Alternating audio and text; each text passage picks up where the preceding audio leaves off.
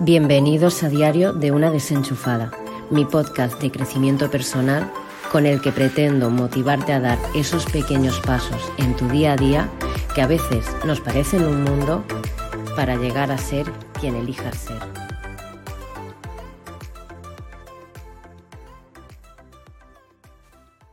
Hola desenchufados, ¿qué tal estáis?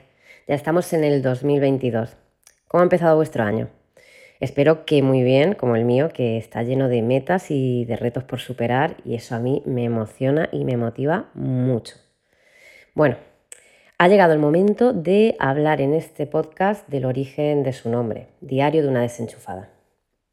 El concepto de desenchufada lo tomé tras escuchar una explicación de lo mal que usamos la expresión desconectarse.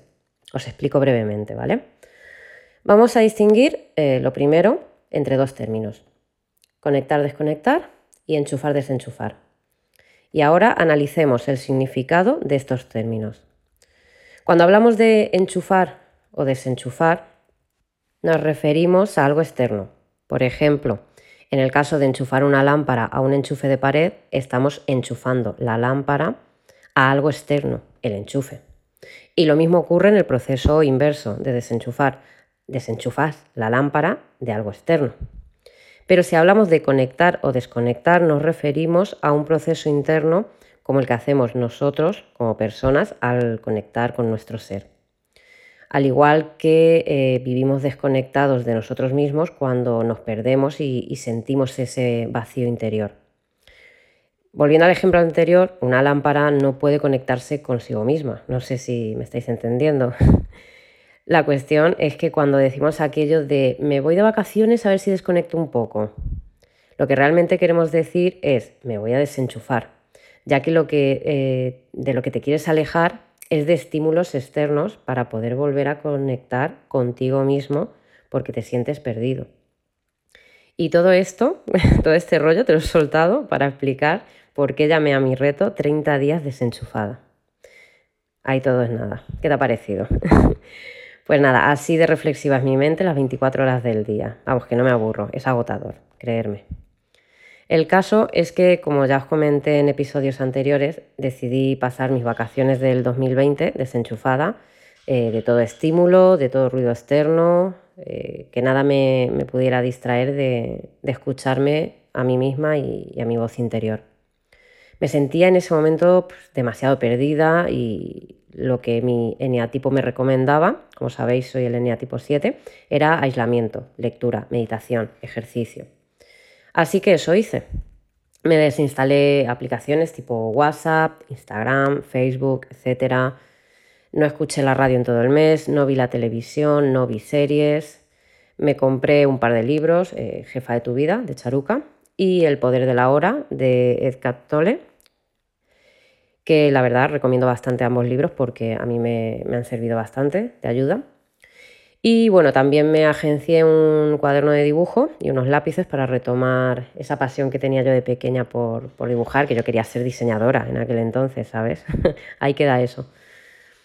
Bueno, eh, el tema del ejercicio físico, mm, ahí hacemos un punto y aparte porque a mí es que siempre me ha dado mucha pereza. ¿Para qué os voy a mentir? No es lo mío, no es lo mío. Entonces, eh, esa recomendación de tienes que hacer más ejercicio, yo me limito a mi paseo con, las perras, que son varios al día, y ya salgo. Y bueno, para no pasarme todo el mes encerrada en mi casa de campo, que yo por aquel entonces vivía en una casa de campo, pues me organicé un viajecito a Agua Dulce, un pueblo en el que ya había estado, pero que me encanta. Y es un pueblecito de Almería, costero, eh, me pillé una habitación en un hotel a primera línea de playa para cambiar un poquito el ambiente de la montaña por, el del mar, que a mí mm, me encanta. Eh, ese ruido del mar a mí me, desestresa mucho. Y sí, estuve un mes sin WhatsApp, que seguro que desde que he dicho que me desinstalé el WhatsApp, el resto ya no habéis oído nada. Estaríais dándole vueltas a la cabeza a cómo ha podido estar un mes entero sin WhatsApp. Y no, no se cayó el mundo, ni se murió nadie, mi vida pudo seguir hacia adelante sin esa aplicación de móvil y, estoy sana, ¿vale? Estoy bien, no ha pasado nada. Y no, tampoco me incomuniqué. Eh, a ver, lo que hice durante ese mes fue eh, utilizar esa antigua herramienta llamada llamada telefónica. ¿Vale? Mucho seguro que no sabéis ni para qué sirve una llamada telefónica o quizás pensáis que solo los vendedores molestos que nos acosan con el móvil la usan. Pero sí, antiguamente eh, no existía el WhatsApp y llamábamos por teléfono o enviábamos un SMS de esos que te hacían recortar tanto las palabras para no blinkarte al segundo SMS y que te cobraran dos SMS, que eso parecían jeroglíficos en vez de mensajes. Pero bueno, retomamos el tema. Fue todo muy sencillo. Si alguien quería saber de mí durante ese mes o quería quedar a tomar algo, solamente tenía que llamarme. O yo llamaba a la persona con la que yo quería quedar. Además, eh, que mandé un mensaje a toda mi gente cercana para avisar de mi reto y que supieran que la única vía de contacto sería esa o las visitas presenciales. En ese momento eh, también descubres para quién mereces la pena una llamada y para quién no. No sé si me explico. ¿Qué saqué de ese mes desenchufada? Pues sinceramente, lo peor fue estar sin series. Eso sí me suponía un gran esfuerzo y, un dolor, pero, pero del, gordo. Acostumbrada a comer y cenar viéndolas eh, y a tenerlas de fondo mientras limpio o mientras cocino, pues se me hizo duro, la verdad. Notar tanto silencio fue, fue no sé, raro.